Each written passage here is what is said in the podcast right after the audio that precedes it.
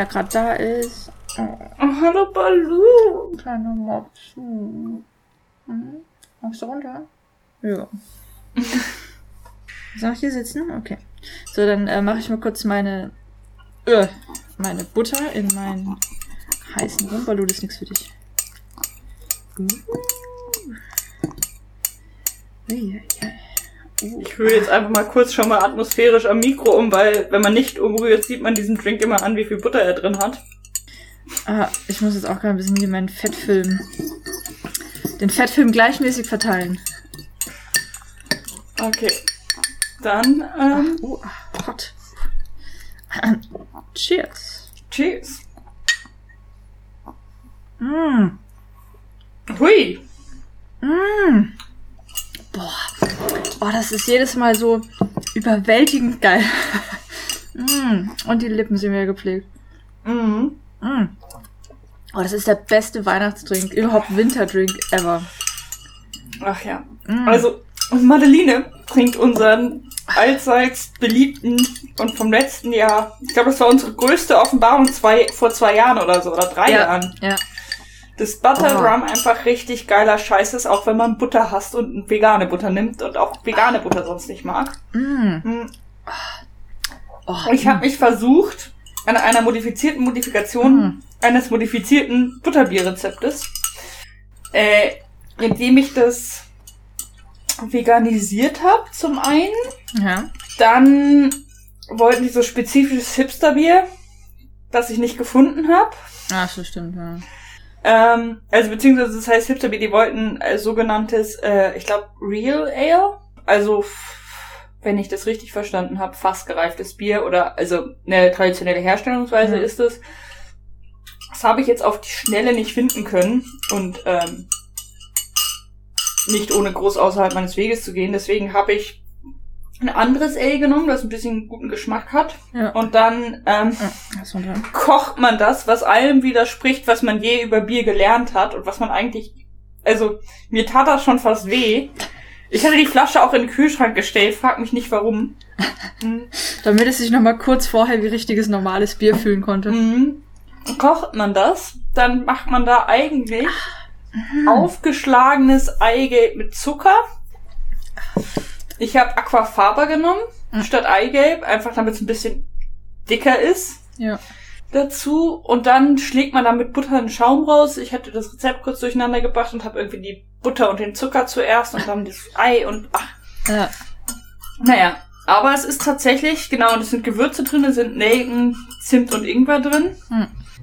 Und es ist echt ganz geil. Und es hat wieder Oh ja. diesen Buttereffekt, den man, also, wo man, also ich weiß, Butter ist Geschmacksträger, aber ist hart. Ja. Also ich, äh, ich habe jetzt nicht mehr auf die Schnelle, ich wollte nicht mehr dafür in die Stadt gehen, für Buttered Bier, äh, Butterbier dann irgendwie Sachen zu holen. Und rum und sonst habe ich ja immer zu Hause. Mhm. Und da habe ich mir gedacht, ich mache den. Und das ist auch wieder, ähm, haben wir in einer unserer Spezial-Weihnachtsfolgen, haben wir das schon mal gemacht. Das ist äh, mit Gewürzbutter, also hier mit äh, Nelken, Zimt, die ganzen Schabams halt für äh, Weihnachten. In der Butter drin und dann halt ein heißer Rum. Und das ist einfach, also Glühwein ist halt ein Scheiß dagegen. Feuerzangenbowle ist ein Scheiß dagegen. Das hier ist der absolute Shit.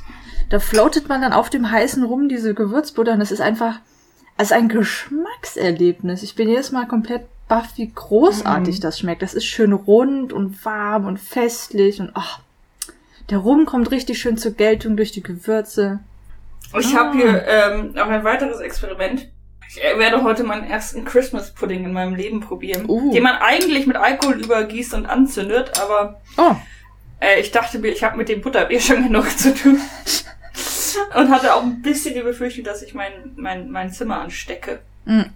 Das ist irgendwie, hat es nicht die Konsistenz von was Essbarem. und wie ist es? Mm. Wie Früchtebrot, Aha. auf das sich jemand im Zug draufgesetzt hat. Äh, ja. Das ist jetzt. Ich würde das dann vielleicht nicht nachkaufen. Mm. Also es ist nicht schlecht, aber das ist wie, ähm, ich glaube, das heißt englischer Kuchen. Ja. Also so ein sehr dichter Rosinen und andere gedörrte Früchte zusammengebappt Ding. Und das macht man halt warm. Und ich habe das vor dem Foto warm gemacht, deswegen ist es jetzt so. So lauwarm. Aber nicht schlecht. Okay. Also ich muss sagen, ich bin ja auch von so Stollen und so nicht so der Riesenfan, weil dieses ganze, wie die, diese kandierten Fruchtstückchen und so da drin und die Rosinen, äh, das geht mir zu weit. Das mag ich irgendwie nicht so gern. Also ein, zwei Stücke sind schon ganz okay und danach denke ich immer so, ah, was gibt Geileres? Also ich weiß nicht, aber hier dieses, wie heißt denn das, dieser, dieser Frühstückskuchen, diese, diese langen, quaderförmigen, karamellfarbenen irgendwas. Honigkuchen? Ja, genau, genau, die, die heißen, glaube ich, Honigkuchen. Die gibt's immer äh, jetzt um diese Jahreszeit auch in veganen Varianten ganz oft und ganz viel. Und die zum Beispiel einfach so ein dünnes Scheibchen abschneiden, ein bisschen Butter drauf, eventuell sogar diese leckere Gewürzbutter. Und das ist für mich viel geiler als jeder beschissene Stollen mit irgendwie tausend, bleh, diese ekligen Rosinen da zwischendrin. Mhm. Ah. Ich habe als Kind mal aus Versehen ein Glas Rumrosinen gegessen und ähm, ein Glas. Deswegen mag ich Rosinen schon, aber ich misstraue seitdem gebackenen Rosinen. Ach, okay, das verstehe ich. Es war halt weißer rum. Ich dachte, das wäre Wasser. Oh wow. Oh wow. Ein ganzes Glas dann vor allem. Also, oh. ja. Seltsam im Nachgeschmack, aber hm, essen wir weiter. Ich meine, allein das sagt ja schon was darüber aus, wie gerne ich jetzt rum mag. Das war, du bist als Kind in den Rosinentopf gefallen. Wir reden heute über einen essentiellen Teil meiner Kindheit. Oh ja, stimmt. Du bist damit äh, groß geworden, ne? Ich bin damit groß geworden. Es ist ein inzwischen ein riesen Franchise irgendwas Dingsbums. Ja. Ähm, und zwar über Harry Potter. Ja, genau. Wir machen jetzt endlich mal die Harry Potter Reihe. Und ich habe ich habe mich lange vor denen ein bisschen gewehrt. Ich habe es dann halt geguckt, weil man sie gucken muss. Also teilweise, wie wir jetzt festgestellt haben. Und habe dann halt irgendwann aufgehört, weil ich mir dachte, so Fantasy kenne ich irgendwie anderes, finde ich jetzt nicht so überzeugend. Und ich habe festgestellt, nachdem du und Vivi es jetzt mehrfach auch gesagt hatten, dass ich die Bücher eigentlich ziemlich geil finde. Und hätte ich die Bücher gelesen, wäre ich da, glaube ich, auch viel mehr hinten dran. Aber von den Filmen her war ich einfach nie so überzeugt und habe ab dem dritten einfach komplett aufgehört und alles über Sekundärliteratur mitgenommen. Es ist so ein bisschen. Und aber jetzt, wir gucken die gerade gemeinsam alle nochmal und hören beziehungsweise lesen gleichzeitig. Also ich höre sie über äh, Audiobücher. Und es ist irgendwie ganz interessant, das Ganze jetzt mal anzugucken so, wie, wie man es jetzt so sieht, wie man es so empfindet, wie man sich erinnert hat und wie es mittlerweile aufgenommen wird und so. Es ist echt, äh, macht Spaß, die zusammen ja, zu gucken. Und ich habe um die Bücher hab ich mich noch mit meinem Bruder geprügelt, ähm, hm. weil, also ich war ein paar Jahre jünger als Harry immer. Hm. Und dann kamen die halt an dem Tag, wo sie rauskamen, morgens mit der Post, weil wir wo waren, wo es keinen Buchladen in der Nähe gab. Und dann wurde sich drum gefetzt, wer die entgegennehmen darf, weil der so extrem langsam liest. Oh. Also ich habe halt das fünfte und das sechste Buch habe ich jeweils also zwei, drei Tagen durchgehauen. Mhm. Weil ich sehr schnell lese und immer wenn er es hatte, musste ich dann Wochen warten, bis er fertig war. Das war natürlich nicht zumutbar. Mhm. Und das waren auch so die ersten Bücher, wo ich versucht habe, sie auf Englisch zu lesen, es aber noch nicht richtig konnte. Aber die englischen Versionen waren halt früher raus. Mhm.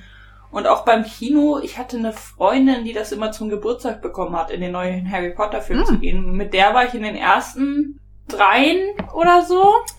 Und dann halt mit Freundinnen in den anderen. Dann haben wir uns auch richtig immer davor noch hingesetzt und alle Filme geguckt. Mm.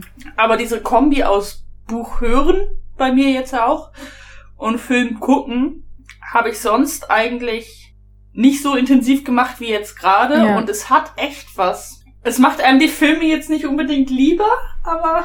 Also da, da jetzt mal als Disclaimer, weil ich, ich meide das immer wie die Pest, auch in den äh, Seminaren. Wir hatten jetzt auch, also ich habe dieses Mal nur Anime gemacht, also äh, Animation.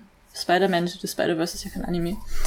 Ähm, und da kam auch öfter mal die Frage auch so, ja, äh, sie kennen dann ja auch den Manga, ist es da irgendwie anders oder so? Und ich so, äh, nee, hat damit jetzt nichts zu tun.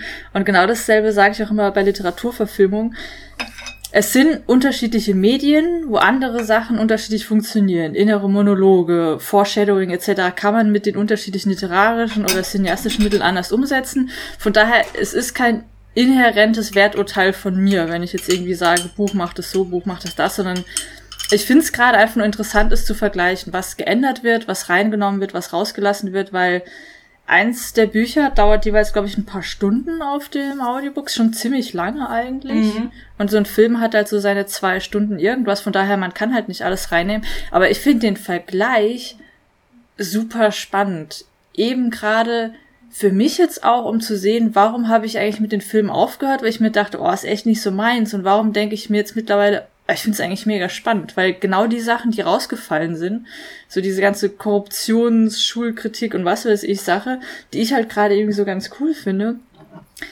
die, die reißt für mich jetzt irgendwie raus. Wobei ich einen sogar besser finde als das Buch bisher. Ja, und ich muss sagen, ich habe der, der größte meiner, ich hasse, wie die Filme Sachen adaptiert haben. Rants kommt im zweiten Teil. ähm, aber ähm, ich hatte da halt, weil mir die, die Bücher so nahe waren und ich diese Welt so toll fand, hatte da immer meine Probleme mit, weil ich ja auch ganz schön jung war, ähm, mit diesen Filmadaptionen zurechtzukommen und fand alles doof, was anders als das Buch war. Also mhm. was manchmal so der erste Instinkt ist. Und ich muss sagen, inzwischen äh, ist das nicht mehr so. Mhm. Also mir fallen die Sachen, die mich damals am meisten gestört haben, fallen mir anders aus. Und bis auf eine große Ausnahme, oder naja, zwei oder so, ein paar Sachen, wo ich fand, dass dass äh, Figuren nicht ganz so ausgebaut rüberkommen und dann gibt es, muss ich jetzt aber inzwischen sagen, dass bei Nebenfiguren oder so mhm. oder so Sideplots, klar, ja. ist halt so, ist verständlich, das ist ein anderes Werk, das ist komplett in Ordnung und dann bei anderen Sachen ähm, vor allem bei irgendwie Ron und Hermine. Ja, das ist auffällig, ja. Ähm, da muss ich sagen, dass das verändert wirklich das Bild, was über die, oder, oder die Grundzüge dieser Figur. Also das, was die ausmacht. Übrigens, Disclaimer, ich werde wild zwischen englischen und deutschen Begriffen hin und her springen und es tut mir leid. Ich glaube, das, das ist völlig in Ordnung. Ich glaube, wir waren da noch nie so super. Wenn ich jetzt, soll ich einfach mal kurz durch die Daten durchgehen? Ja, hau mal durch die Daten durch. Also die, das erste Buch, äh, Philosopher's Stone, erschien 1997 und das letzte erschien dann 2007. Also es ging krass. Aber die hat dann mhm. wirklich regelmäßig so alle ein, zwei Jahre ein Buch rausgehauen. Krass. Okay. Ja, ja. Das, also, war, das war echt like Clockwork für eine Weile. Ja, cool. Äh, ich, ich bin da ganz andere Leiden gewöhnt. Herr Martin. Und äh, die Filme, was muss ich hinter? Ähm, wir machen jetzt einen Teil 1 und zwar gehen wir bis zu Goblet of Fire und machen die anderen dann äh, zu, zu Neujahr. Der erste ist 2001 Harry Potter and the Philosopher's Stone. Dann 2002 Harry Potter and the Chambers of Secrets. 2004 Harry Potter and the Prisoner of Azkaban. 2005 Harry Potter and the Goblet of Fire. Und dann nächstes Mal machen wir noch Harry Potter and the Order of the Phoenix 2007, 2009 dann Harry Potter and the Half-Blood Prince, 2010 Harry Potter and the Deathly Hallows Genau, der, genau, das ist ja der, der aufgeteilt ist. Äh, eins und dann 2011 Teil 2. Mhm. Ja. Bei Teil 2 weiß ich tatsächlich auch noch nicht, ob ich den je gesehen habe, muss ich ehrlich sagen. Ja. Weil da, da war das, da war ich alt genug, dass ich nicht so viel Kohle hatte und irgendwie ja. in den ersten bin ich auf jeden Fall noch rein. Und ich glaube aber, dass den, den zweiten Teil Freunde von mir in so einer Harry Potter Nachtding oder so, und das war richtig teuer für mich damals und dann Ah, okay. Ja, gut. Entweder konnte oder wollte ich das nicht. Ja, ja, also äh, Kino ist teuer. Ja. Und ich habe, wie gesagt, nach dem dritten aufgehört, obwohl, obwohl wir hier die fantastische Kombination aus Gary Oldman und Alan Rickman haben. Trotzdem habe ich mir gedacht, der interessiert mich nicht so. Und deswegen, das ist mir nämlich jetzt aufgefallen, ich habe dann ja auch nie Helen Bonham Carter da drin gesehen. Mhm. Weil ich mir irgendwann gedacht habe, so, äh, und dann habe ich Honest Trailers geguckt und es hat mir irgendwie völlig gereicht. Hm, Achso, ich muss natürlich auch noch erwähnen, ich bin nicht nur mit Harry Potter aufgewachsen, sondern auch mit den großartigen Cold Mirror sind groß. Oh, stimmt. Die, da habe ich auch mal den, den ersten geguckt, weil Sophie das immer so. Also, aber ich, genau, was ich noch, ähm, was ich extra noch gemacht und geguckt habe. und zwar, also ich bin in Ravenclaw. Ja. ich auch übrigens. Also wir beide sind in Ravenclaw und ich muss gerade mal die, die Screenshots gucken. Ich habe nämlich, also mein äh, Patronus ist ein Falke und mein Wand ist Rowan Wood with a unicorn haircore, 14 inch and surprisingly swishy flexibility. ja, das ist meiner. Und bei dir? Mhm. Ich weiß tatsächlich nur mein Haus, weil ich das, die anderen Quizze habe ich ein ähm, Kind, auf das ich aufgepasst habe, mal machen lassen. Und ähm, ja, darum sind sie verfälscht. Jetzt wissen wir nicht, was dein Patronus und dein Wand ist. Ja, ich würde mal schätzen, mein Patronus ist eine Blaumeise. Hm. Und mein Wand ist irgendeine Vogelfeder in Apfel. 12 Inches. Surprisingly sturdy. Geil, But very stubborn. Surprisingly sturdy, but very stubborn. Okay, dann wäre das jetzt auch geklärt. Äh, ich muss auch sagen, mich hat, also da, durch dieses die Filme gucken und die Bücher hören, hatte jetzt auch so den letzten Monat so eine kleine Harry Potter Fanart-Reihe, Ja, du hast viel gemacht. wo ich mich da irgendwie äh, rein vertieft habe. Vögel in Harry Potter. Ja. Ja, dein, äh, dein Bild von Pigwitchen ist sau gut geworden. Das fand ich super süß. Ich habe, ähm, kurzes off-topic, ich habe ein Ravenclaw-Logo auf die Rückseite von einem Papier gemacht, auf das ich Forks gemacht habe und das hat sich durchgedrückt auf eine leere Seite mit so, als so Umriss, war halt in Feuerfarben. Total Okay. absurder Effekt. Okay. Das hört sich aber jetzt gar nicht mehr so uninteressant an. Nee, es sieht cooler aus als das, wo ich mir Mühe gegeben habe. also die andere Seite, an der ich die ganze Zeit gearbeitet habe. Ah, okay. Ja, das musst du dann nochmal äh, Genau. bewusst nach damit rum experimentieren. Okay. Okay, gehen wir nach Film oder nach Ja, ge gehen wir nach Film vielleicht einfach mal. Also hier der, äh, die, die ersten beiden ist Regie von Chris Columbus. Mhm. Und der hat sonst auch, oh, der hat Gremlins gemacht. Uh, I love it. The Goonies, sehr cool. Ähm, Adventures in Babysitting, keine Ahnung. Little Nemo, Adventures in Slumberland. Oh, interessant, cool. Ah, da war er Writer. Home Alone. Äh, Miss Doubtfire, Nine Months, Stepmom. Bei Centennial Man, ah, den fand ich nicht so geil. Also so Sachen, ne? Und also ich würde mal sagen, die, die fand ich völlig okay. Es ist halt so ein solides, so ein gut.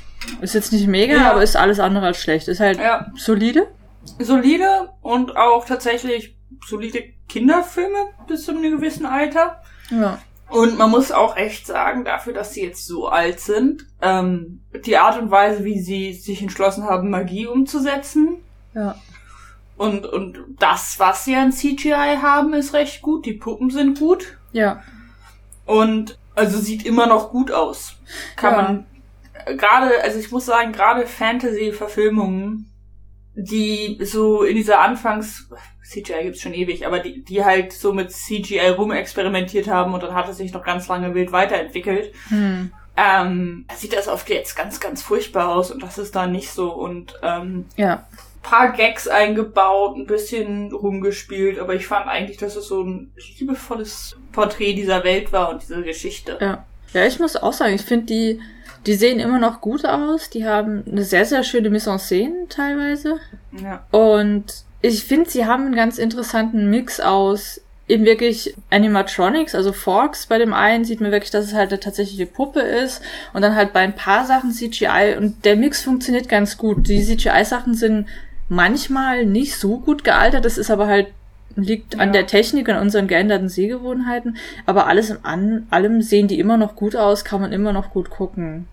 Ich muss auch echt sagen, so Also. das, was mir am also richtig rausgerissen hat mich kein CGI. Ich fand halt die Zentauren grenzwertig. Ja, Die waren irgendwie ein bisschen odd, aber das lag halt auch an einfach der Interpretation davon. ja, Und das war so eine Mischung aus nicht nur halt Technik, sondern auch Stil, der dafür gewählt wurde. Aber sonst, ja, ja. Cute. gut. Ja. Und dann der dritte ist tatsächlich äh, bisher mein Lieblingsfilm. Ich schließe mich an.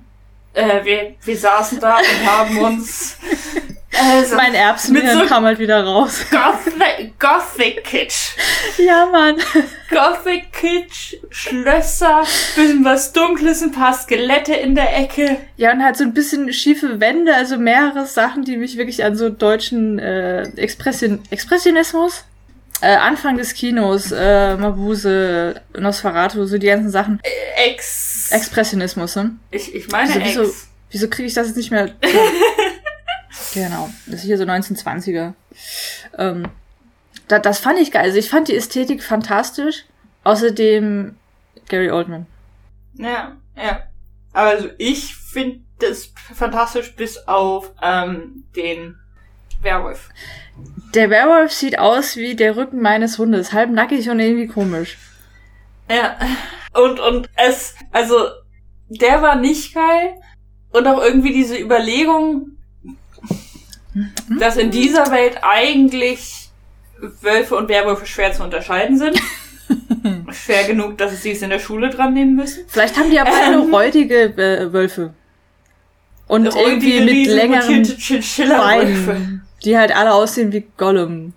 Weißt du's? Weißt du, wie Wölfe in dieser Welt aussehen? Nein, weiß ich nicht. Und ich muss akzeptieren, dass bei ihnen Wölfe so aussehen. Aber es, es ist tatsächlich, ohne das wäre dieser Film perfekt. Ja. Oder sehr nah dran. Ja, weil das reißt wirklich raus. Ja. Und auch so ist er immer noch echt gut. Das reißt wirklich raus. Aber andere Sachen fand ich irgendwie ganz nett, ja. finde ich ganz nett. Und ich muss sagen, bei dem fand ich tatsächlich den Reveal. Oh, ich habe eine Butterhaut auf meinem Bier. Sorry. Und bei dem fand ich tatsächlich im Film den Reveal besser als im Buch. Weil im Buch wird ewig lange nur so halb vor sich hingedeutet, aber irgendwie auch nicht so wirklich. Und am Ende stehen sie dann alle in dem Haus und keiner sagt wirklich was. Und eigentlich hätten sie sich schon lange die Fresse einhauen müssen.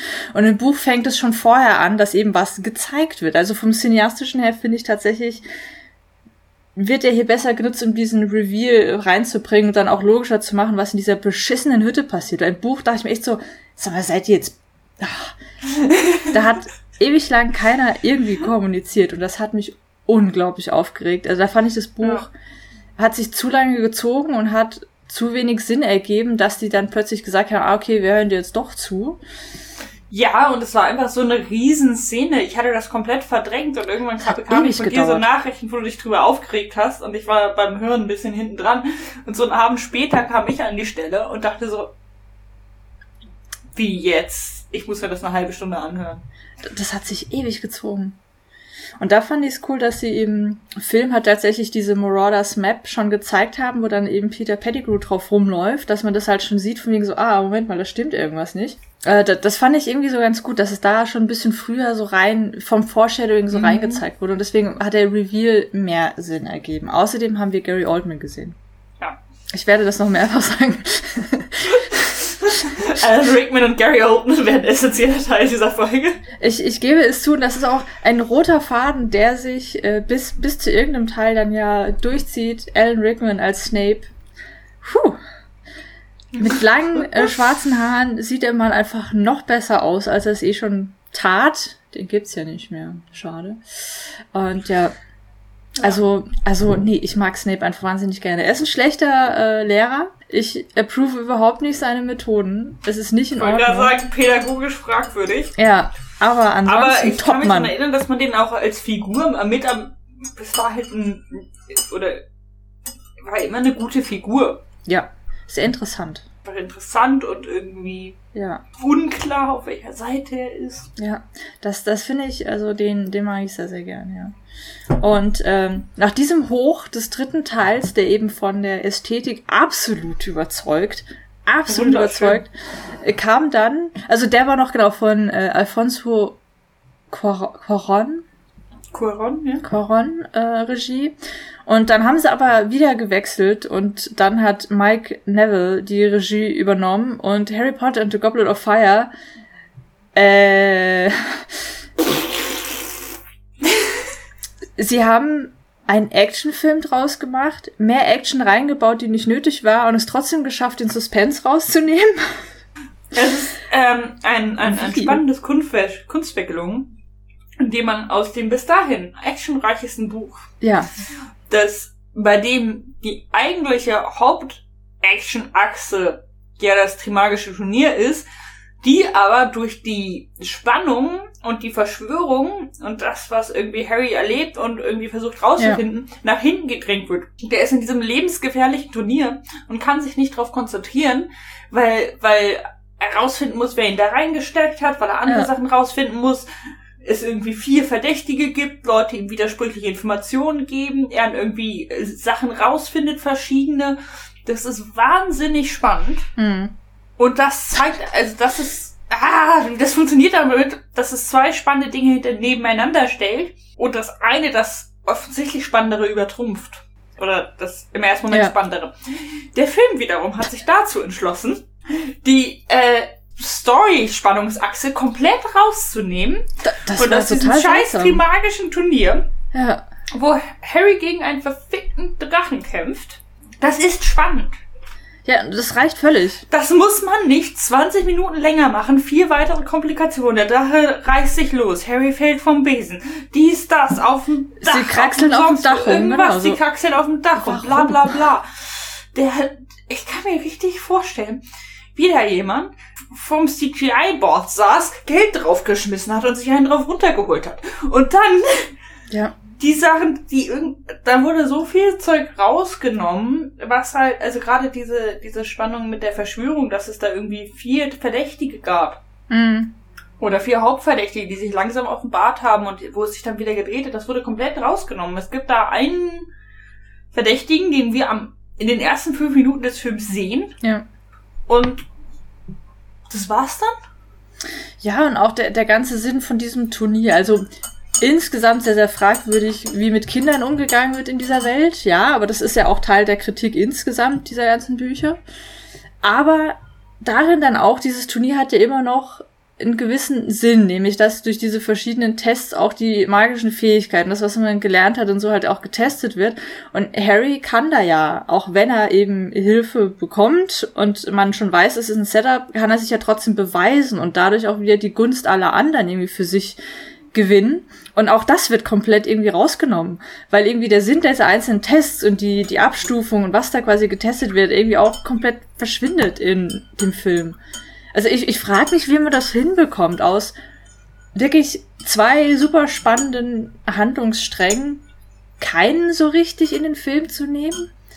Also, Ja. wa, wa, was haben die sich denn dabei gedacht? Vor allem beim letzten Task, der ja ähm, ein Labyrinth ist und echt spannend und man, Ja. gut, ich verstehe, dass, Moment mal, normalerweise würde ich verstehen, dass du nicht irgendwie ein Blast and It's Good und eine Sphinx und dies und das und Nebel und all Hm. diese Sachen da reinmachen kannst. Normalerweise hättest du nicht 20 Minuten deine komische CGI-Orgie mit diesem scheiß Drachen gehabt. Ja, und, und dann äh, CGI-Orgie mit halt hier äh, lauter Nebel und was weiß ich. Und gut, es waren auch Props, dass dann die Hecken aneinander gingen, aber das hat halt nichts damit zu tun. Dafür hättest du eines der Monster rauswählen können, zum Beispiel den Mentor. Ja. Irgendwas hätte man machen können. Irgendwie Oder, oder einfach. Oh, und, und vielleicht der größte Kritikpunkt, Cedric. Ja. Cedric ist, also äh, ich, ich wusste nicht, äh, was da passiert, deswegen ich war sehr, äh, also man, man hat es, glaube ich, mitbekommen, wir spoilern Hardcore. ähm, Cedric stirbt ja und Cedric wird die ganze Zeit eigentlich immer als netter, umgänglicher, cooler Typ gezeigt. Der ist sympathisch, der ist nett, der hat überhaupt nichts mit irgendwas Bösem zu tun. Der ist so ähnlich wie die Schweiz, ja. Der ist einfach so eine neutrale, nette Figur. Denkst du so, ach Mensch, ja. Und deswegen ist dieser absolut überflüssige und dadurch wirklich böse Tod, der Mord, so richtig schlimm im Buch. wo Du denkst, oh mein Gott, das, das ist jetzt wirklich unglaublich fies. Und im Film ist der teilweise voll der Arsch. Dadurch, Ja, das wird alles Buch kaputt gemacht damit. Nimmt der Harry am Anfang dreimal in Schutz oder so. Ja. Also irgendwie sein Vater ist halt so ultra stolz auf ihn oder so und dann sieht man, merkt man, dass Cedric das auch peinlich ist, dass, alle, Ja. dass er halt so ein Macker ist und dann irgendwie als seine Freunde sich gegen Harry richten, nimmt er Harry in Schutz ja. und entschuldigt sich bei Harry auch dafür, dass die, die Schule sich gegen ihn richtet und bei ein paar anderen Sachen auch. Also das halt, Harry findet ihn ja ein bisschen doof und ist ein bisschen eifersüchtig und findet ihn vor allem doof, weil er ihn nicht doof finden kann, weil es einfach der Kerl in Ordnung ist. Ja, genau. Und dann im Film, boah, je, alles, was auf irgendeinen Charakter außer arrogantes Arschloch hinweisen würde, wurde, wurde rausgenommen. Ja. Und es ist jeweils nur ein leicht anderer Dialog. Das wäre ja gar nicht. Also unverständlich. Das wäre ja keine zusätzliche Zeit oder Erzählungsstränge oder irgendwas. Ja, also insgesamt die Dialoge waren auch echt holprig da drin, muss ich sagen. Ja. Also der war mit am schlechtesten geschrieben und ich frage mich, Steve Kloves. Wir hatten ja noch raus, versucht rauszufinden, was der Typ sonst geschrieben hat, ne? Also die, ähm, die ersten vier sind alle von Steve Kloves geschrieben und ich glaube, der hatte einfach irgendwie keinen Bock mehr. Oder ihm wurde, ja, weil die, die Produzenten haben halt dauernd getauscht, dass die vielleicht gesagt haben, hier von wegen, mach doch mal mehr Action. Also irgendwas hat da überhaupt nicht mehr funktioniert. Der war, der war schlecht. Der war schlecht. Also er sieht teilweise irgendwie ganz nett aus, aber es ist halt auch so, pff, ja, ist halt ein Fantasy-Action-Film. Ja, und die aber, Settings sind halt wirklich geil. Die sind aber in allen Filmen gleich geil, weil es die gleichen Settings sind. Ja, deswegen. Also da hatte man schon was, mit was man arbeiten konnte. Und dass man dann trotzdem so wenig draus gemacht hat, ist der Wahnsinn. Das ist in sich auch schon ein Achievement, dass man es dann so verpocken kann, obwohl man wunderbares äh, Material hat. Aber na gut. Also das hat, das hat nie funktioniert. Ja. Das war enttäuschend. Oh, oh Gott, nee, der hat mich aufgeregt auf einer gewissen Ebene. Ja. Naja. naja. Aber äh, insgesamt zum, zum Vergleich von den Büchern und den Filmen was ich sehr, sehr auffällig fand, weil eines der Verkaufsargumente für mich war zum Beispiel, dass Draco ähm, viel interessanter in den Büchern nochmal rüberkommt und dass gerade die Backstories von den Bösen ganz anders rüberkommt. Was für mich natürlich immer sowas ist. Ich, ich neige immer dazu, mich mehr für die böse Seite zu interessieren. Und ich fand es jetzt hier sehr, sehr interessant, wie auch andere Figuren tatsächlich anders sind. Weil mhm. Ron ist in den Filmen, und so hatte ich ihn deswegen auch eher in Erinnerung, schon eher so ein Comedic Sidekick, wo halt viel mit seiner sehr, sehr guten und äh, das wirklich ganz großartigen Gesichtsgymnastik irgendwie so ein bisschen gemacht wird. Und in den Büchern ist er ganz oft auch derjenige, der Harry hinterfragt und sagt von, ja, so funktioniert es nicht, wollen wir nicht nochmal das anschauen. Also der schon wirklich kritische Rückfragen stellt und durchaus auch ein kluges Köpfchen ist. Und das haben sie in den Filmen irgendwie stark aufgeteilt. Wir haben das nerdy, intelligente Mädchen, das deswegen aber fast schon ein bisschen meckernd eigentlich mehr gezeigt wird in den Filmen. Ja. Und dann haben wir halt ihn als fast schon nicht ganz so intelligenten, äh, witzigen Sidekick. Die, die beiden wurden irgendwie so sehr polarisierend aufgebaut, fast schon in den Filmen. Das fand ich auch Ja. Und im, in, also ich hatte Ron von den Büchern auch so als, gut, der ist jetzt nicht der Allergeilste in der Schule, aber der ist halt voll gut in Strategie und klug ja. und irgendwie auch einfach ein auch wenn er am häufigsten sich auch mal gegen Harry stellt oder so, also das ist ja im zweiten Buch und dann später auch im vierten Buch mhm. immer wieder ein Konflikt mit denen. Aber er ist halt auch einfach ein guter Freund. Ja. Wenn er gerade nicht solche Anflüge hat. Ähm, und bei Hermine fand ich auch, dass halt sich dieses, dass sie sich für Bücher begeistert und sie ist ja schon eine Know-it-all am Anfang. Die ist schon ja. so ein bisschen, ja. also eine krasse Schäberin, weil sie sich da halt beweisen will in dieser neuen Welt. Und in den Büchern reguliert sich das dann aber immer ja. halbwegs. Also es ist immer noch so, dass sie hinter den Jungs hinterher ist, dass sie ihre Hausaufgaben machen sollen und so. Aber das ist halt eher auf so Augenhöhe hm. und halt als irgendwie ein, Quirk von ihr oder keine Ahnung was. Und in den Filmen ist es zum Teil ihr Charakter. Komplett. Ja. Dass sie halt rummeckert und das über den ersten Film hinaus und dann irgendwie, ja, da, da fällt sie so ein bisschen flach, weil in den Büchern wird's mit der Zeit immer mehr so genutzt, dass die anderen beiden auch sagen, so, ah, dafür brauchen wir jetzt Hermione, die muss sich das nochmal irgendwie anschauen und was sagst du dazu? Da wird ihr Wissen wirklich aktiv genutzt, weil sie dafür auch geschätzt wird. Und in den Filmen ist sie da, da fällt sie ein bisschen flach. Das ja. muss man schon sagen. Also trotzdem liebenswerte Figuren, aber da haben sie sich ein bisschen zu sehr für eine polarisierende Darstellung entschieden, finde ich. Ja, ja, also das ist mir aufgefallen, weil halt ganz viele Lines, die ich dann aus den Büchern kannte, da dann plötzlich irgendwie aus ihrem Mund kam ich so, ähm, das war eigentlich Ron, interessante Wahl. Weil es ist ja eine Entscheidung, die man getroffen hat, dann zu sagen, okay, ja. das, das, geben wir jetzt in äh, ihren Mund. Also das fand ich teilweise interessant so zu sehen. was aus den Figuren gemacht wurde. Ich fand auch, dass sie, die haben im dritten versucht, so eine romantische Spannung zwischen Ron und Hermine reinzubauen, ein oder zweimal. Ja. Was in den Büchern später kommt und auch irgendwie organischer kommt. Ja. Und das fand ich schon extrem awkward, weil, weil es halt diese Szene gibt, wo sie zur heulenden Hütte laufen ohne Harry. Mhm. In dem Film, in den Büchern macht sie es mit ihm. Äh, und das wird so ex extrem awkward dargestellt, wo ich mir denke, hä, die sind jetzt seit zwei Jahren befreundet. Ja. Fast rein, die werden ja wohl sich nochmal normal unterhalten können. Ja. Also das, da, die Entwicklung finde ich in den Büchern auch spannender und auch von, also die, die Teenie-Welt ist schon ganz gut dargestellt. Im vierten wurde dann eben bei dem Tri-Wizard äh, Tournament oder dann eben Crumb Hermine auf den, auf diesen, den Ball da fragt. Der, wo sie da dieses Tanzding haben.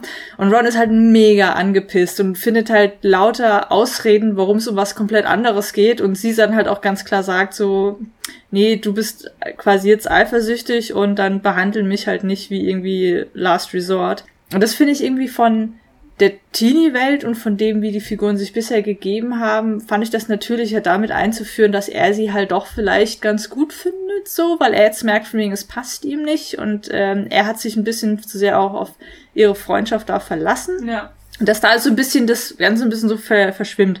Das fand ich eigentlich irgendwie ganz cool. Und die Dialoge, also beziehungsweise die Streits zwischen den beiden, fand ich eigentlich auch ganz cool geschrieben. Ja. Also die, äh, das war schon irgendwie ganz gut dargestellt, muss ich sagen. Ja, da, damit war ich irgendwie auch zufrieden und das ist ja auch so eine Drehung. Es ist halt, ich weiß nicht, weil ich mich so, so viel damit beschäftige, dass es mir dann immer fast ein bisschen wehtut, wenn so Seitenfiguren oder Randfiguren, die in den Büchern immer mal wieder auftauchen. Mhm. Und auch wenn es nur kurz ist, also logischerweise können die in den Filmen nicht die ganze Zeit so sein, aber halt, dass sich Hermine wiederholt für Hagrid auch einsetzt, dass irgendwie sich die drei um Hagrid kümmern und Hagrid sich um die kümmern, all solche Sachen, die dann halt manchmal ein bisschen kurz fallen. Was mir natürlich besonders weh tut, weil ich Hagrid bin. Du, du bist Hagrid, ja? Das hatten wir rausgefunden. Ja. Ich bin Hagrid, du bist Ron. Ich bin irgendwie Ron. Ich bin damit nicht mehr so ganz zufrieden, aber es ist nun mal so. Ja. Es, es ist nun mal so, ja. Aber ich, ich glaube, zu meinen Lieblingen gehören momentan tatsächlich äh, Fred und George. Einfach weil ich die jedes Mal so unglaublich witzig finde. Die sind großartig. Die sind auch in den beiden. Filmen so großartig. Ich finde das toll, ähm, wie die geschrieben sind, wie die spielen. Großartig. Und ich bin sehr, sehr tatsächlich auf äh, Draco Malfoy gespannt. Und die- KennerInnen wissen jetzt auch schon, äh, wen wir uns da anhören. Malfoy. Ja, also ich bin da, ich bin da schon gespannt. Und ich muss sagen, was ich von den Büchern her halt spannend finde, weswegen ich auf jeden, jeden Fall jetzt weiterhören möchte, ist halt tatsächlich, dass extrem viel unterschwellig immer schon vorbereitet wird. Also die ganze Korruption in diesem ganzen System, die Fragwürdigkeit des ganzen Ministries, dann wie Voldemort und die Death Eater vorher schon angedeutet waren, wie so diese ganze Lore da so ein bisschen eingeführt wurde. Das kommt irgendwie wunderbar zusammen. Dadurch ergibt der ganze Bogen für mich auch mehr Sinn, wie in den Filmen, wo es halt so war, so, ja, und irgendwie ist er halt die ganze Zeit da, aber niemand nimmt so wirklich ernst, von wegen so, okay. Und in den Büchern kriegt das Ganze so ein bisschen mehr Bedeutung von der Backstory her. Warum ist es so? Warum reagieren die anderen nicht drauf? Warum wollen sie es nicht wahrhaben, etc. Also das, das wird für mich ein bisschen runder und ich finde, gerade jetzt in den folgenden Teilen, ich weiß es ja schon, dass das Ministry da sehr, sehr viel Mist auch bauen wird, wird halt jetzt schon die ganze Zeit vorbereitet in den Büchern. Und das, das finde ich eigentlich irgendwie ganz geil. Von, du kannst da schon sehen, wie quasi der Scheißhaufen jetzt auf den Fan zufliegt. Also es ist irgendwie schon so, dieser, dieser Bogen ist schon so da. Und das, das finde ich eigentlich ganz spannend. Und ich muss auch sagen, dass ich die Backstory von Voldemort finde ich geil. Dass er halt dieses Hitler-eske, ich bin eigentlich auch nur ein Half-Blood und deswegen habe ich erst so recht Hass auf äh, Muggles. Das von den Monologen, die er teilweise hat, ist richtig geil dargestellt, warum er so ein böses Arschloch ist. Also das, ich finde das eine wahnsinnig spannend und gut geschriebene Figur tatsächlich. Mhm. Ja, man muss halt auch immer wieder sagen, mir fällt das jetzt erst wieder auf, wie viel Foreshadowing da drin Mhm. ist, wie, wie, wie solide Sachen zwei, drei Bücher vorher zum Teil Ja, schon aufgebaut ja. werden oder, oder nicht, also nicht nur innerhalb eines Buches. Und ähm, das, das will man ungern zugeben, weil äh, die Autorin ein Arschloch ist. Absolut. Ein äh, transphobes Arschloch, das man nicht finanziell unterstützen sollte. Wir werden euch auch, ähm, äh, euch, unserer YouTube-Community. ähm, nee, es gibt da ein paar ganz gute Ressourcen Ja. zu, was man konsumieren kann, ohne dass sie davon Geld kriegt und was nicht, weil sie halt ähm, transphob ist und zwar fürchterlich. Hm. Ähm, man will es deswegen so ungern zugeben, aber das ist einfach, es sind wirklich gut geschriebene Bücher. Das Ja. ist eine gut aufgebaute Welt, das ist, sind gut aufgebaute Handlungsstränge, das ist ähm, dieses Ziel, dir Figuren vorher mal anzukündigen und dann länger nahe zu bringen und auch Mhm. irgendwie gerade Cedrics Todesszene, dass das so wenig Raum bekommen hat, was es Ja. ja noch viel tragischer Ja. gemacht hat, war so gut gemacht und es gäbe so viele Autorinnen und Autorinnen, die sich da dann irgendwie in so einer 40 Seiten Todesszene Ja. verewigt hätten und es ist ja eigentlich viel schwieriger, einfach zu schreiben, Ja. ja, nun weg. Ja. Und dann es dabei zu belassen und das ist so viel grausamer, das Ja. war echt schon. Ja, das war wirklich so eine gute Darstellung der, man hat schon tausendmal gehört, aber es passt nochmal so, der Banalität des Bösen von Voldemort auch. Dieses Kill Despair und das war's dann auch. Das, das fand ich echt gut. Das fand ich eine schockierende Szene, obwohl ich insgesamt sagen muss, dass ich bisher, ähm, also Prisoner of Azkaban hat mich ein bisschen genervt, weil ich den Reveal jetzt nicht so mega geil fand. Äh, und Goblet of Fire ist halt auch so, also ich, ich, ich persönlich zweifle halt dieses Turnier an sich an, aber es hat trotzdem funktioniert, es war trotzdem spannend. Eben, wie du auch schon gesagt hast, so dieser Parallelverlauf von diesem Turnier, was potenziell immer tödlich ist, und dann eben der Frage, woher kommt dieses Setup, wer ist jetzt hinter Harry her, etc. Das funktioniert dann doch ganz gut. Von daher ist es do- dennoch ein sehr, sehr spannendes Buch auch. Also es ist echt, man muss es leider halt zugeben, es ist gut geschrieben und ich finde es umso tragischer. Sie bringt Diversität rein, sie bringt Kritik an Sklaverei, insgesamt viele moralische, ethische Fragen auf. Eine Kritik, wie wir mit Kindern umgehen, was wir von ihnen erwarten, was wir ihnen gleichzeitig aufbürden, wie wenig wir ihnen dann zutrauen, etc. Da ist so viel sehr, sehr schöne und berechtigte Kritik drin. Und dann ist sie aber selbst so ein transphobes, verklemmtes Arschloch. Also, das ist Und Wahnsinn. da muss ich sagen, zum Glück haben sich ja auch die äh, SchauspielerInnen und so deutlich dazu ausgesprochen, haben gesagt, naja, das ist vielleicht Schicksal, dass gerade die Leute, deren Existenz sie nicht anerkennen will, sich in dieser Welt am wohlsten fühlen. Ja, Und das ist nicht mehr sie. ja, Sie hat darüber keine Kontrolle mehr. Sie hat das in die Welt gesetzt. Wir sind ihr dafür auch dankbar. ja. Aber es ist jetzt nicht mehr ihre Welt und es ist auch nicht mehr die Welt von Warner Brothers und es ist nicht mehr die Welt von Disney. Ja. Das ist halt ein krasses Ding und ich muss schon sagen, meine Generation und auch so noch meine, also mit meinem älteren Bruder noch, bei meinem, also bei der Generation darunter wurde es dann irgendwann Tribute von Panem, aber ja. es ist eine große Menge Leute mit diesen Werken groß geworden und verbindet damit ganz viel und identifiziert sich damit. Und allein, dass Quidditch ein Sport ist, Ja, ja, wäre noch ein sehr Nischensport. Ja. Ich darf mich darüber nicht lustig machen, ich spiele auch Nischensport. ja. Das ist ja, ist ja okay. Ja. Dass es so eine Eigendynamik entwickelt hat und das zeigt ja auch was. Und das, es macht halt einfach auch Spaß und das ist irgendwie ja. eine schöne Welt. Ja, sie, sie hat halt, genau, sie hat wirklich eine wunderschöne Welt erschaffen und es ist nun mal so, wenn man irgendwie Kunst schaffend ist, dann löst man sich bis zum gewissen Teil auch von seinen Werken, sobald man sie halt publiziert hat, weil RezipientInnen haben dann eben auch in der Auslegung, in den Lesarten auch ein gewisses Mitspracherecht. Man kann halt nicht mehr sagen, aber ich habe das genauso irgendwie gemeint und das müsst ihr jetzt immer genauso sehen. Das, also man, man löst sich in einem gewissen Maß ja auch immer von Kunst. Und äh, von daher, gerade bei so einem riesigen Franchise, wo jetzt so viel hinten dran steht, kann man halt auch gut sagen, gut, die ursprüngliche Autorin hat etwas Wunderbares geschaffen. Sie selbst hat sich nun mal leider da losgelöst und ist selbst auf die böse Seite übergegangen. Aber den Rest können wir immer noch wir bevölkern, wie wir möchten. Ja. Und äh, es ist eben sehr, sehr viel, sehr, sehr schönes Material da drin, muss ich sagen. Und ich habe mittlerweile gelernt, äh, weil ich dachte, ich dachte immer, dass ich eher zu Slytherin gehören würde. Aber ich möchte mich davon distanzieren, denn das sind rassistische Arschlöcher. Ich äh, gehöre da auf gar keinen Fall hin. Ich bin Ravenclaw, wie ich jetzt weiß. Ja. Deswegen allein für solches Popwissen, was halt in gewisser Weise auch vorausgesetzt wird, weil jeder kann, ob er es jetzt gelesen, gesehen hat oder nicht, mit diesen Begriffen was anfangen. Allein dafür ist es gut, sich damit mal eingehender beschäftigt zu haben, damit man sich eben nicht aus Versehen zu den Rassisten zählt. Ja. ja also. Und es macht ja auch Spaß. Also ich hatte letztes oder vorletztes Jahr Freundin hier und es gibt hier eine Harry Potter Cocktail Experience. Ah, siehst du? Äh, und wir sind da hingegangen und natürlich war es albern, sich Zauberumhänge anzuziehen und Trockeneis in Topf, äh, in, in einen kleinen Kessel zu werfen. Aber es war an. halt schon auch lustig und es war halt auch lustig, ja. dass mir ein Einhorn irgendwie Bier in ein Glas gespuckt hat, okay?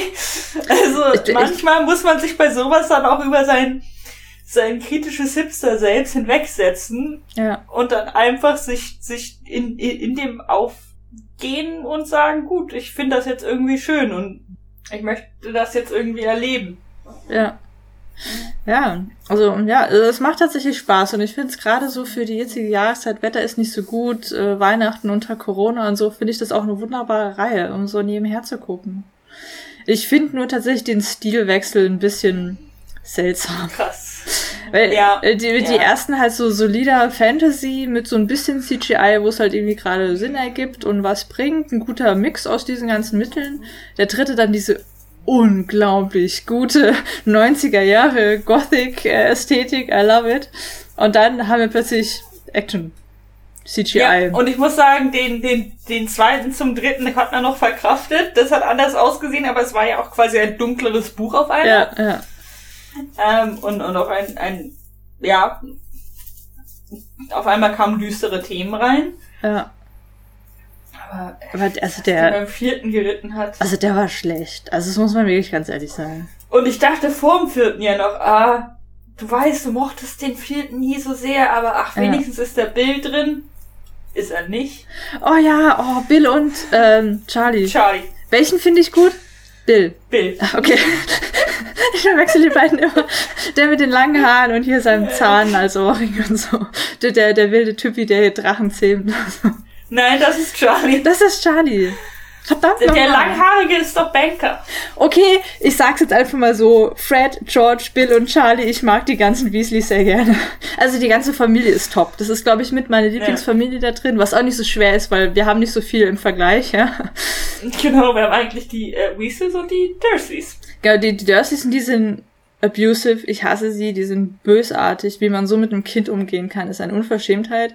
Und äh, die Grangers kriegen wir nicht so wirklich mit, aber die scheinen ja okay und nett zu sein, die, die beiden Zahnärztinnen da. Ja. Und die, die, gut, die Malfoys sind halt, ne, böse.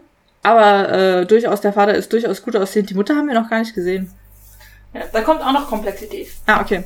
Also da, da freue ich mich auch schon sehr drauf. Auf die bin ich sehr gespannt. Ähm, aber ja, ich, ich glaube, die Re Weasleys finde ich eigentlich mit echt, also die sind einfach so liebenswert. Und ich mag auch The Burrow sehr gerne, deren Haus. Das ich würde da gerne gemacht. wohnen. ich kann mir gut vorstellen, da zu wohnen. Oder in Hagrids Hütte. Entschuldigung, da wohne ich. Achso, true.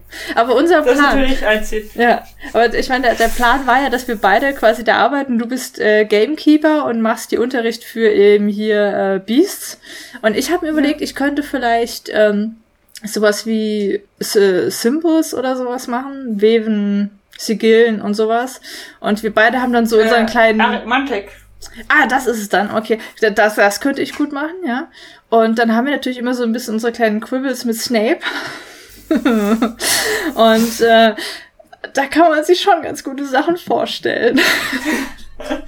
ich muss auch sagen, ich habe, ähm, als ich mit Fanfiction lesen angefangen habe, habe ich auch ganz viel Harry Potter Fanfiction gelesen, ja. dann halt irgendwann gar nicht mehr, weil ich mich da wirklich dran überlesen hatte und ja. es dann einfach so wahnsinnig viel gibt und auch wahnsinnig viel Schlechtes gibt, wie das halt dann immer ist. Ja. Ähm, ist ja auch okay. Bin ich jetzt auch wieder ein bisschen reingerutscht. Ah, da, ich kann mir da Weil das halt auch eine große Spielgrube ist und halt auch spannend und verschiedene Interpretationen und gerade dadurch, dass so Figuren über den Rand immer mal wieder aufgebaut werden und halt in jedem Buch nur eine kleinere Rolle spielen, ja. mit denen lässt sich halt äh, viel Gutes machen. Da ist viel Potenzial für Fanfiction da, auf jeden Fall. Ja. Und ja, ja, ist schon spannend. Und die, die nächsten sind dann komplett alle von David Yates äh, in der Regie. Von daher erhoffe ich mir ein bisschen mehr Konsistenz. Los. Los, tu die Filmografie. Shortfilm, sehr gut, kann nix. Äh, Sex, Traffic. Okay, seine Television-Sachen sagen mir nichts. Ach, das war's. Ah, okay, der hat hauptsächlich wirklich äh, Fernsehen voll gemacht. Oh mein Gott, und der hat diese ganzen Fantastic Beasts-Dinger da gemacht. Uh, Mhm. da habe ich einen von gesehen und boah, war der schlecht. Das fand ich eine Unverschämtheit. Nee, das, das fand ich frech. Das fand ich wirklich frech. Ja, nee, uh, war der schlecht. Uh, uh, uh, uh, uh. Da haben wir jetzt aber. Uh, da habe ich gerade meine Bedenken. Der sieht schon so aus. Ah, mm, mm, mm, mm. Ich bin jetzt Hast mal. du Angst um den fünften? Ja, ich bin jetzt mal kurz hier Professor Trelawney und uh, was ich da sehe, ganz, ganz schlecht. Und ich glaube, wir werden alle sterben, nachdem wir von Bussen überfahren werden, nachdem uns Haie aus der Luft angreifen und so. Das war eine der Sharknado. Sharknado, ja. Das war eine der, der witzigsten Szenen, glaube ich, wo Ron und Harry da sitzen und ihre Hausarbeiten für äh, Divination sich halt aus dem aus den Fingern saugen und einfach nur die dümmsten Arten, wie man irgendwie groteskesten Arten, wie man sterben kann, aufzählen ist. Das war Mhm. schon mega witzig. Also das, das ist schon so ein Ding, was mir sehr, sehr viel Spaß macht. Das war teilweise wirklich sehr, sehr witzig. Aber da habe ich jetzt Bedenken. Da habe ich Bedenken. Oh, oh Gott, und bei sehen. den letzten beiden ist äh, sie selbst, Rowling, auch als Produzentin dabei. Mhm. Aha. Du, ich habe gerade so ein bisschen, denke ich mir gerade so, oh. Oh, also an, an die Ästhetik des dritten wird eh nichts mehr herankommen. Äh, Sehen wir noch mehr äh, Gary Oldman. Ja. Ich finde das gut. Und aber äh, sterb, sterben äh, Snape und äh, Snape stirbt auf jeden Fall, das weiß ich. Und ich, ich weiß auch, wen er zwischen umbringt. Und ich kenne sogar die Szene, außer dass ich habe halt den Rest nicht gesehen. Aber äh, Gary Oldman stirbt auch, serious. Boah, da sterben viele, ne? Debatable. Also, Da, da sterben viele. klein, klein, ich würde sagen, der ist ja nur in die Welt der Toten gegangen. Der ist ja nicht gestorben. Ah, okay. Äh, nein. Also, im Film stirbt er. Stirbt er eigentlich auch? Okay. Okay, da, da bin ich gespannt, weil danach kenne ich wirklich nur noch so die, die klassischen Sachen, die man halt kennt, dass äh, Dumbledore stirbt, fake ermordet wird, äh, mit diesem ganzen Setup da, die, die weitere Geschichte von ähm, Snape dann. Also, das sind alles so Sachen, die ich kenne und ich weiß, dass die irgendwann so voll aufeinander clashen und was weiß ich. Und also ich kenne halt so, so ein paar Sachen und irgendwann habe ich mich halt gar nicht mehr dafür interessiert. Also tatsächlich sieben, eins und zwei ich weiß, dass er den halt, halt irgendwie besiegt und alles ist cool und dass sie am Ende irgendwie teilweise verheiratet sind und so, weil man da halt nicht drum herum kam. Das sind so Spoiler, vor denen man sich nicht Ja. retten konnte. Aber ich, ich weiß tatsächlich nicht, wie es jetzt, wie der Aufbau für den Clash dann ist. Da bin ich gespannt. Der Epilog ist trotzdem besser. Der Epilog ist trotzdem besser. Der war einfach faul. Da hatte sie keinen Bock mehr. Ja, das war, ist auch ein bisschen Also unnötig. jeder mit seinem ersten Freund oder seiner ersten Freundin zusammen haben alle Kinder, die sie nach ihren toten Eltern benannt haben. Aber die, die erste Freundin von Harry war doch Joe. Nicht Ginny, oder? Äh, die waren auf einem Date. Ah, okay. Ja gut, Ginny war dann halt irgendwie so da, ne? Nee, das ist tatsächlich eine andere Entwicklung dann noch. Also, dass, dass die ursprünglich zusammenkommen, finde ich jetzt nicht so krass, aber ich finde es halt krass, dass es dann halt einfach, dass sie dann ihre Kinder nach toten Leuten benennen, unter anderem seine Eltern, was ich schon irgendwie seltsam finde, aber okay. Ja. Juniors, Und- alles Juniors. Alles Juniors. Ich fand das unbefriedigend. Ja, es, äh, vor allem, es muss halt auch nicht sein. Und unnötig. Ja, genau. Man hat ihn halt einfach komplett raus. Da gab's ja diese große Bewegung, dass Leute irgendwie sich da drin übertroffen haben, was sie mit ihrem angemacht gemacht haben. Sie haben rausgeschnitten, angezündet, Sachen draus gebastelt, als Ja. Klopapier gemacht. Äh, Sowas finde ich dann halt auch ein bisschen so, ja, pff, dann, dann nimm's halt einfach nicht wahr. Also, äh, da, dann, Ja. dann nimm's halt für dich persönlich aus deinem Headcanon raus. Ist jetzt ja irgendwie auch wurscht, ne? Also, was finde ich dann auch übertrieben, aber ja, also ich, ich kenne den auf jeden Fall, eben weil sich da so drüber aufgeregt wurde, aber es, ich persönlich glaube ja immer noch, dass äh, Harry und Ginny sich dann mal scheiden lassen und Harry dann auf jemand anderen trifft und da nochmal die Funken sprühen. Aber man kann ich ungefähr drei Milliarden Fanfics stimmen. Aber, aber mal gucken, äh, was ich dann nach den weiteren Teilen äh, noch so sage. Aber es macht auf Ja, jeden ich bin Fall auch gespannt, wie du darauf reagierst und ich muss ehrlich gesagt sagen, dass ich jetzt mir auch nicht mehr so sicher bin, was ich von denen halte oder mal hielt. Also Ja. ähm, vielleicht äh, entwickle ich einen neuen Lieblings-Harry Potter-Film, ich glaube es kaum. Ja. Oder ähm, entdecke neue Abgründe. ja, es macht halt schon Spaß, so Sachen, gerade solche, mit denen man so aufgewachsen ist, wo man emotionale Beziehungen dann eben dann auch zu hat, wo man äh, Investment hat, die dann eben nochmal zu sehen nach ein paar Jahren. Das ist, finde ich schon immer wahnsinnig interessant und wie sie dann eben auch diesem Test der Zeit ein bisschen standhalten. Und ich muss sagen, das tun sie schon eigentlich ganz gut. Also bis auf den vierten, also den finde ich halt einfach mal echt schlecht und ich verstehe, warum ich keinen Bock mehr drauf hatte. Hätte ich, glaube ich, die Bücher damals schon gelesen, wäre ich dran geblieben. Mich hätte es mehr interessiert. Aber so an sich, es sind auf jeden Fall gute Filme. Also eins, eins bis drei top. Äh, machen echt Spaß. Vier muss man halt so ein bisschen durch. Ist der Lückenfüller. Was hast du gemeint, wenn man eh schon müde ist und Marathon macht, so der Zwischenfilm, wo alle kurz mal wegnicken, aufs Klo gehen und so Popcorn nachmachen. Ja, genau. Das ist ja ganz okay. Ja. Ja. Von daher, ich bin äh, sehr gespannt auf Teil 2. Ich auch. Ich glaube tatsächlich, dass der Schokofrosch noch so lange hält. Das ist beeindruckend. Der ist nämlich hier vor irgendwie, ich glaube, zwei Monaten oder so angekommen und ich durfte ihn die ganze Zeit nicht essen. Ah, genau, da können wir noch kurz sagen, äh, wir haben zwei äh, Pralinen-Schokomanufakturen zu empfehlen. Genau. Die, der Schokofrosch ist von Truffle Pig, die sind in der UK und die machen ganz viel so vegane, also so bekannte Schokoriegel in vegan und so, aber halt auch Pralinen. Hm. Und da hatte ich ähm, Anfang unseres letzten erhöhten Level 5 Hm. ähm, mir was bestellt und das kam dann irgendwann und da war halt auch ein Schokofrosch dabei und dann hast du gesagt, dass du Harry Potter machen möchtest und dann stand ich vor diesem Schokofrosch und dachte mir, es wäre eigentlich, ich kann ihn nicht jetzt essen und dann in zwei Wochen Harry Potter Folge machen, Ja, da muss man auch warten. nicht. Er hat auch überlebt. Ja. Ähm, die waren großartig und dann, was war die deutsche? Äh, du hast mir zu Weihnachten, ich habe sie jetzt schon alle gegessen, von das Bernsteinzimmer Pralinen geschenkt. Und Ja. also ich bin bei jeder einzelnen fast vom Stuhl gefallen. Auch alles vegane, handgemachte Pralinen und perfekt abgestimmt und unglaublich. Und das sage ich jetzt als wirklich Langzeit-Veganerin. Unglaublich, dass die vegan sind. Cremig oder knackig, je nachdem, was für eine Schokolade hat, passt mit einer wunderbaren Füllung. Und äh, heute habe ich die letzte gegessen. Das war eine gebrannte Pistazie auf einer äh, Schokocreme mit, ich glaube, einem, Hauch Chili. Ganz kleiner Hauch. Wirklich unglaublich lecker. Da war auch eine äh, Hanf, Hanf-Mandelpraline dabei, ähm, helles Nougat, es war ein Winter-Marzipan dabei. Also unglaublich lecker. Also jede einzelne war ein absolutes Erlebnis. Und normalerweise fresse ich Schokolade innerhalb von Minuten weg. Und ich habe heute äh, beim Lesen angefangen, Ben Jerry's Netflix and Chill zu essen. Und innerhalb von ein paar Minuten hatte ich mich durch diesen halben Becher, ein Becher Ben Jerry's, ne, durchgefuttert. Und hier habe ich wirklich die einzeln gegessen, abgenibbelt und genossen. Das ist wie ein unglaublich guter Whisky, ein unglaublich guter Rum. Das genießt man. Absolute Empfehlung. Das Bernsteinzimmer und Truffle Pig. Ja. Und äh, ich hatte auch welche von Buja. Die waren auch gut, allerdings nicht ganz auf dem Level, weil sie halt auch nicht von irgendwelchen Independent-Läden handgemacht werden. Hm.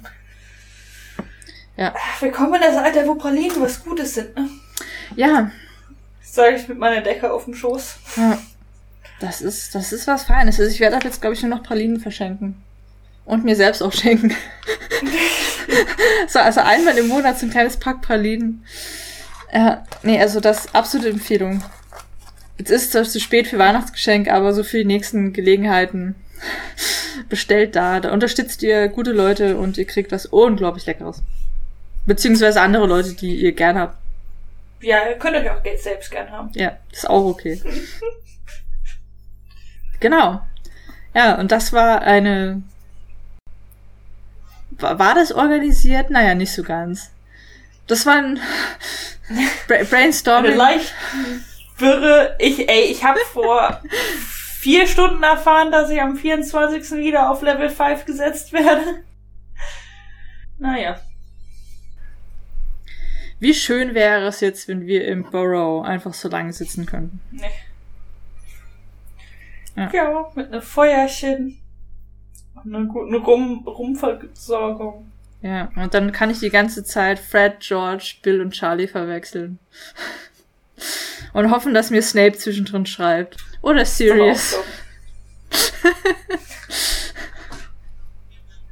Ich sehe das schon kommen, du veröffentlichst dann in irgendwelchen äh, Potions Magazin schlechte Artikel, nur damit du dir eine beißende Kritik schreibst. Alan Rickman ist einfach ein ganz, ganz großartiger Schauspieler und auch eine, wohl eine ziemlich nette Person gewesen. Also von daher, ja. Und äh, gut, Gary Oldman ist sowieso klasse. Ganz großartiger Schauspieler. Ich fand das übrigens sogar im, im dritten, sowieso. wo sich dann Gary Oldman und ähm, äh, der Typ, der hier dann äh, Remus spielt, wie sich die beiden teilweise in so einer ja. komplett over the top, fast schon Method Acting ange Mimike so in so einem Kampf dann von den der der Mimik irgendwie ergossen haben. Das war schon ziemlich geil anzusehen, so vollkommen überdramatisiert, aber es hat irgendwie gepasst. Das war geil. Ich mag den dritten echt am liebsten. das das war großartig. Ja. Ach, ist auch großartig. Ich muss jetzt auch ähm, äh, den fünften noch schnell weiterhören. Ich bin auch noch nicht durch. Ich muss jetzt auch weiterhören. Bin noch nicht so weit. Ja. Aber das wird krass. Ja. Ja, das war Teil 1. Teil 1? Von Teil 1 bis 4. Haben wir nicht schon eine Abmoderation gemacht? Ja, eigentlich schon. So eine halbe, ne? Ja. Naja, macht nichts. Also, ist schon okay. Ah, ja. Die paar Leute, die uns hören, kennen uns ja schon. Bis nächsten September.